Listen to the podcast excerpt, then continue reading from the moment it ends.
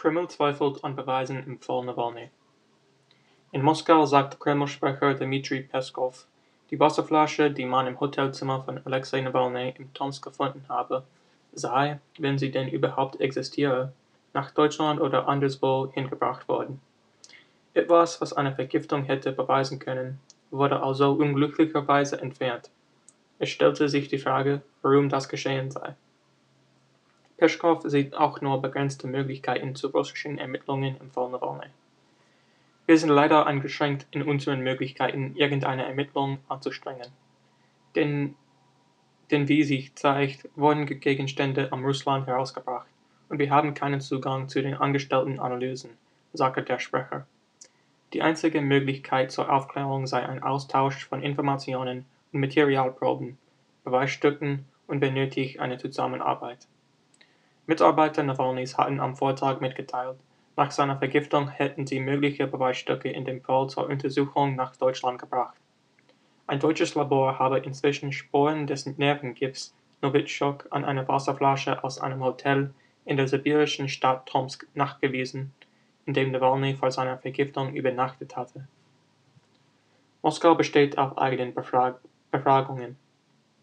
Bereits zuvor hatte Moskau darauf bestanden, Russische Ermittler müssten bei Zeugenbefragungen Nawalnys anwesend sein, und Deutschland müsse Materialproben zur weiteren Analyse in Russland bereitstellen. Berlin vertritt dagegen den Standpunkt, dass Moskau aufgrund der Untersuchungen während Nawalnys Krankenhausaufenthalt in Sibirien alle nötigen Materialproben vorliegen müssten. Nawalny hatte in dem Hotel am 20. August ausgecheckt war kurz darauf in einem Flugzeug kollabiert und in eine russische Klinik gebracht worden. Zwei Tage später wurde er auf Drängen seiner Familie und Unterstützer zur Behandlung in die Berliner Universitätsklinik Charité gebracht. Während russische Behörden nach eigenen Angaben bei Nawalny keinen Giftstoff fanden, stellte ein Bundeswehrlabor nach Angaben von Bundeskanzlerin Angela Merkel ein Gift der Novichok-Gruppe fest.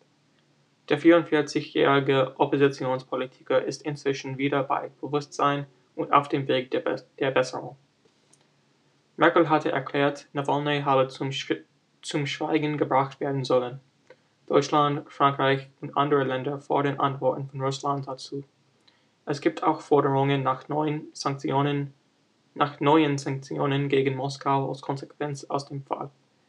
Die russische Regierung hat die Vorwürfe zurückgewiesen und erklärt, es ergebe keinen Sinn, Nawalny zu vergiften und dann seine Behandlung in einem anderen Land zu erlauben